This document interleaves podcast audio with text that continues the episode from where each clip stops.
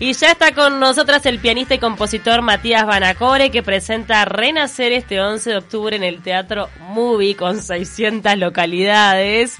Así que va a ser este también tremendo desafío porque tampoco pasa mucho que un concertista de piano tenga la posibilidad de llenar un teatro tan grande, al menos acá en nuestro país. ¿Cómo andas, Matías? Bien, ¿y ustedes? ¿Todo bien? Le iba a decir algo que no sé si es un insulto, porque creo que el que iba a nombrar yo no era compositor, así que este está por arriba, pero es como nuestro Richard Claydeman. Y es un pianista muy reconocido. Muy Richard reconocido. Sí, como decías vos, es un desafío muy grande eh, poder hacer un concierto de piano en un teatro tan grande y tan, tan lindo. Pero eh, en esta oportunidad no es un concierto de piano tradicional. Es todo un espectáculo armado, somos treinta y pico de personas. Hay coro de cantantes, varios músicos, acrobacia. Ah, bien. Cuarteto o sea, es de un show. cuerdas. ¿Cuántos artistas me dijiste en escena? 30. 30 personas, impresionante. Qué increíble. Y eh, además de, bueno, cuarteto de cuerdas, bandoneón, personas en coro, de todo que vas a tener que te acompañen ahí. eh, hoy comentábamos más temprano que tenés una historia de vida bien especial, por lo que este Movie Center también debe representar mucho para, para todo tu, tu trayecto de, superación personal y ahora estar presentando un show como de estas características y de esta envergadura. Contanos un poco, eh, Matías, lo que viviste cuando tenías 18 años. Bueno, yo a los 18 años tenía una vida completamente normal, me dedicaba al... Sí, decime. ¿No, ya tocabas el piano en ese momento? Sí, empecé Ta. a tocar a los 7, Eso. pero lo llevaba como un hobby, ¿no? Estudiaba música como un, como un hobby y paralelamente con el básquetbol. Yo me dedicaba al básquetbol. Bueno, y a los 18 años, este, un día me empezó un dolor de cabeza muy fuerte, muy fuerte y no se sabía qué era y en unas horas quedé en coma. Dios mío. Y bueno, resulta que había un había tenido un virus y una respuesta autoinmune me estaba lesionando todo el sistema nervioso. Bueno, de- en unas horas se me dio vuelta todo. Qué increíble. Además, algo absolutamente inesperado que no tiene razón de ser. En definitiva, no, Claro, nunca no se es- supo por qué. No es como si fueras a 200 por la ruta y estás corriendo un riesgo y bueno, te pasó algo, pues estás con... No, esto es simplemente mala suerte. Y bueno, después que desperté del coma, eh, estaba cuadripléjico completamente, no movía nada. Me, comunicaba pestañeando. Y ahí, bueno, fue que empezó de a poco, muy de a poco, a recuperar las cosas, con mucho apoyo de mi familia y de mis amigos, que sin ellos no, no sería posible nada. Me imagino que fisioterapia fue una palabra que se volvió permanente en tu vida Sí. a partir de ahí. Ese es mi hobby hoy en día. Ese es tu hobby de verdad y ahora el piano es su profesión. Me es- interesa un poco preguntarte sobre la parte de tu conciencia. Cuando te pasa esto que quedas en coma, ¿qué es lo último que te acordás y qué es lo primero que ves, que ve tu mente cuando te despertás? Bueno, lo, ul- lo, pri- lo último que me acuerdo es de, de no entender nada porque ella no podía hablar, no podía pararme. No, empecé como a perder Mm, el control de tu en cuerpo. un ratito Claro. todas la- las funciones, no sentía la mano, no sentía nada. Eso, ¿Pediste es- auxilio ahí? ¿Cómo fue esa situación? eso fue muy, muy increíble porque era el momento de la gripe A. Y vino un médico y me dijo que era gripe A que me quedara en la cama. Pero Ay, no te puedo en creer. ese momento mi madre se levantó y me vio tan mal Igual te llevó. que igual hizo venir un médico que me llevó enseguida y bueno, resulta que era ¿Cómo a veces hay que buscar segundas opiniones, eh? sí, Wow. es, es impresionante. Impresionante. Si yo me hubiera quedado con el amoxidal ahí, No, Me claro, quedaba. No contabas el cuento, Sí. claro. ¿Y enseguida te dieron un diagnóstico de este virus o fue también difícil Fue encontrar? rapidísimo. sí. no, al- no se sabía qué era. Mm. Durante todo el tiempo estuvieron probando alternativas y este, bueno, llegaron incluso a, a darme por por liquidado ya, pero bueno, finalmente desperté y recuerdo cuando desperté la sensación más fea de todas es como que estás preso adentro tuyo, ¿no? Claro. Porque escuchás, entendés lo que están hablando, pero no podés contestar. Hasta que un día una psicóloga me dijo, si me entendés, pestañame. Y a partir de ahí empecé. Después, eh, cuando pude Ay, mover un poco las manos, Matías, tocando Claro. las letras, tocando letras y, y bueno, este... Y además vos siendo este un adolescente dedicado al deporte, o sea que la movilidad estaba en, Sí, sí, la- en tu vida súper presente. se eh, dio vuelta todo, Todo. En, un- en unas horas. ¿Del mes de coma tenés algún recuerdo o eso es un completo vacío para tu Sí, mente? tengo, tengo recuerdos. Eh, incluso cosas que yo contaba que recordaba del coma, después me dicen que podrían, por ejemplo, del, eran todas situaciones complicadas, como un sueño, Claro. ¿no? Pero situaciones complicadas Y de repente yo en- se- venía mi madre y me hacía masajes en el cuello y, y en la realidad, en la habitación, mi madre me... ¿Qué Entonces? Eh, relacionás los- lo que sentías y yo todo no, ese sí, yo no sé si es que, como dicen, que las personas que están en coma, algunas escuchan o no escuchan, pero sí perciben algo de lo que está pasando alrededor, seguro. Seguro. Al menos en mi caso. ¿Y tuviste alguna sensación, este, como siempre se señala cuando uno está de repente tan cerca de la muerte, ¿tuviste alguna experiencia de ese tipo o no? No, no, no, No. Fue como que, por suerte, tomé conciencia de la dimensión que tenía eso Después. Claro, en el momento te sentías preso de tu cuerpo momento- sin poder moverte, Claro. que debe ser desesperante, me imagino. Y, y cómo anímicamente en, en tu interior, cómo transitabas por eso.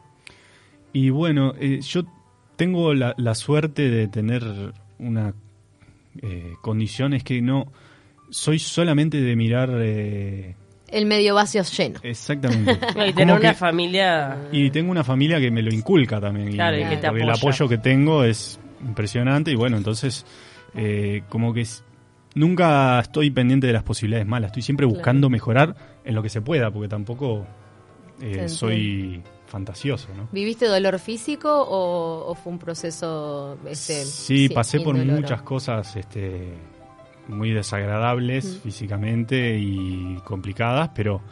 Pero bueno, fue a partir de ahí que desperté empezó la subida. Toda una Claro, a partir de ahí fue eso. Claro, porque de, de quedar cuadrapléjico, luego comenzaste a recuperar la movilidad de tus extremidades superiores. Exacto. Este, y, y hoy por hoy tenés dificultad para caminar, pero tam- también te desplazás caminando. O Tengo sea, una vida normal, o sea... Sí, tenés una vida absolutamente normal. Eh, sí, y haciendo lo que me gusta, así que no me puedo quejar de nada. No, y la movilidad en las manos, perdón que lo diga así, pero no, no la recuperó, la, la, la- la llevó a la Claro. enésima potencia. Hay que tener esa movilidad en las manos. No saben lo que es este hombre tocando el piano. Por favor, miren algún video si nos están escuchando y se van a morir. ¿Qué tanto te ayudó el piano o los instrumentos en, en general para recuperar esa movilidad? Y bueno, eh, arranqué con la- los típicos ejercicios de fisioterapia moviendo las manos y mi familia me llevó a, a- yo estuve internado más de como cinco meses, seis meses, no me acuerdo, dos acá y el resto en Argentina y me llevaron los instrumentos para que yo probara.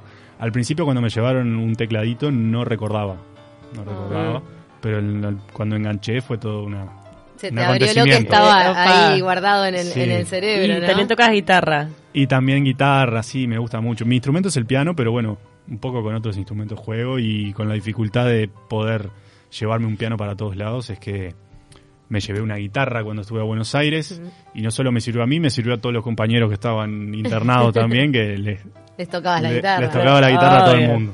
Dios mío. Está buenísimo. Este, ahí te diste cuenta que sí o sí te ibas a dedicar a la música. Bueno, yo después, después de mm, cuando estaba en todo el proceso de recuperación, quise buscar una actividad que me hiciera bien. eh, y bueno, me, me fui a ofrecer, fui a golpear ahí al hotel Enjoy. Me fui a ofrecer y bueno, me, como para, eh, no encarándolo como... Pero ya estabas tocando el piano muy bien en ese momento. Bueno, ahí estaba, eh, ya to- estudiaba desde chiquito, Claro. pero ahí me había puesto a estudiar más. Y bueno, empecé en Enjoy y me empezaron a surgir más, más oportunidades. Y ahí dije, bueno, me quiero dedicar a esto, además de lo bien que me hace. Qué Claro, bueno, y, y has crecido y seguís creciendo profesionalmente porque me imagino como cualquier profesión siempre hay por aprender, por crecer. ¿Cuántas horas le dedicas al piano por día? Y no todos los días son iguales, pero todas las que pueda. Porque eh, es algo que, que se necesita, dedicarle muchísimas horas, hay que dedicarle y yo, además de que me coincide que es mi, mi placer también, es el trabajo. Entonces, Claro.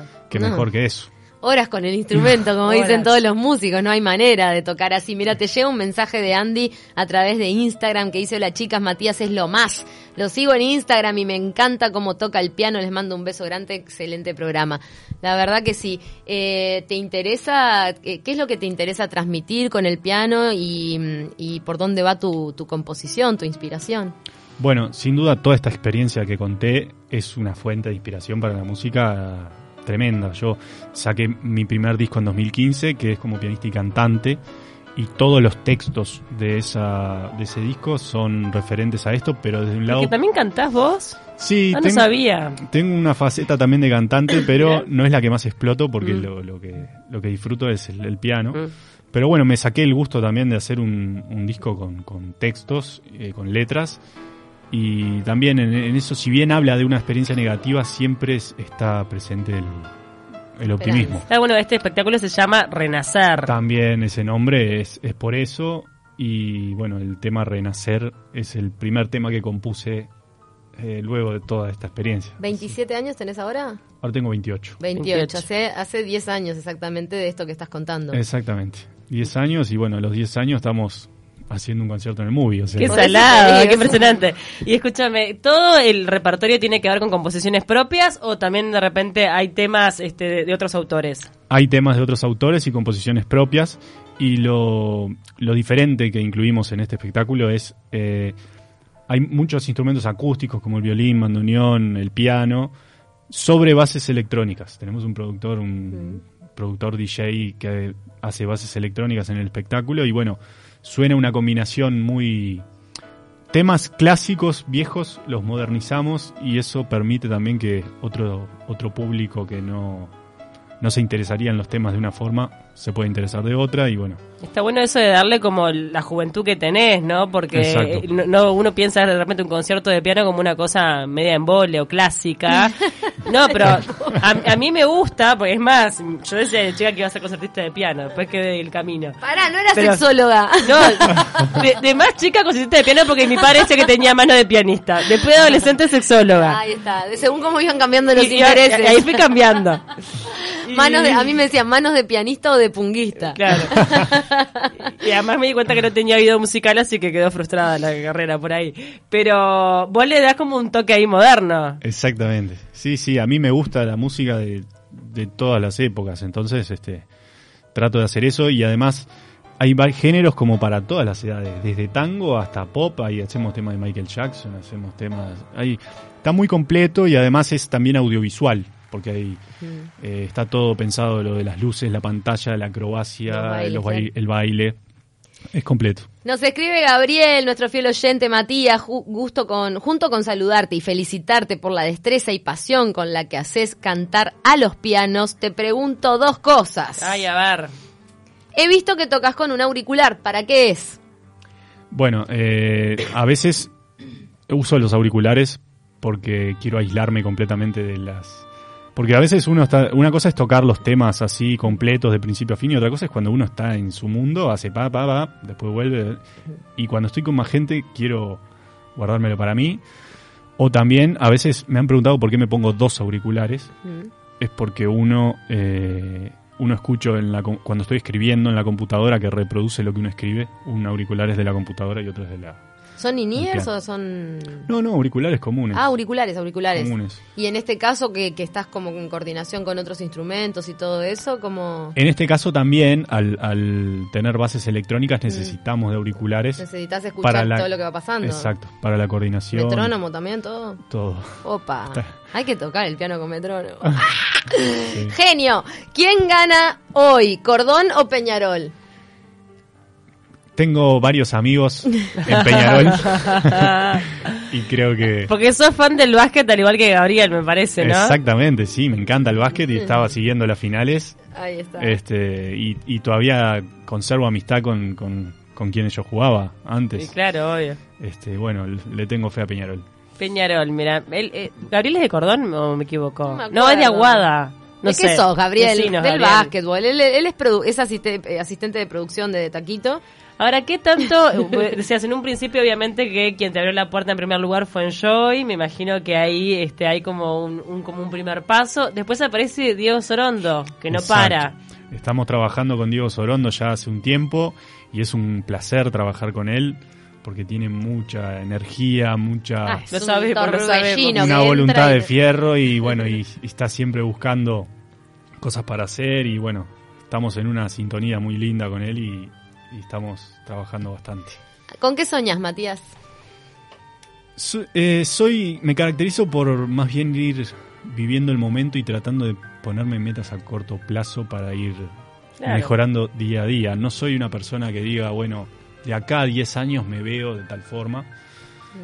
Pero Paso a paso. sí, paso a paso y Es un sabio. ir aprovechando porque estas cosas le hace, le hace ver a uno que, que es un ratito todo, ¿no? Claro, me imagino que te habrá cambiado la cabeza, las perspectivas, te cambia la eh, cabeza. las prioridades. Exacto, y uno dice, bueno, no estoy fijo acá. En cualquier momento nunca sabes qué pasa. Entonces, mejor ir aprovechando el momento que estar pendiente de lo del futuro que seguramente va a ser Sí. diferente a lo que te ¿Y eso imaginas. te ha Claro. dado paz y felicidad? ¿Esa manera de encarar la vida? Sí, sí, sí, totalmente.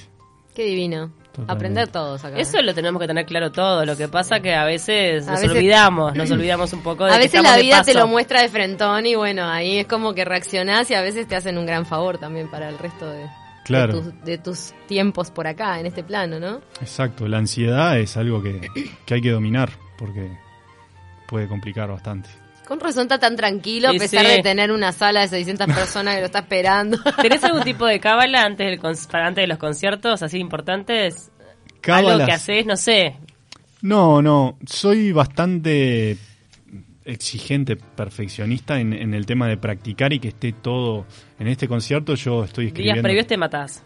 Me mato y, y vengo trabajando hace mucho porque escribo los arreglos para cada uno de los músicos y en este caso que hay electrónica tiene que coincidir todo compás por compás. Soy muy, muy Meticuloso. meticuloso con esto, pero cuando llega el día del concierto me relajo. Cuando ya empecé a tocar, Ya está. por suerte lo disfruto, no es que me pongo nervioso y me presiono, lo disfruto mucho. Buenísimo. Bueno, entonces el 11 de octubre están todos invitados.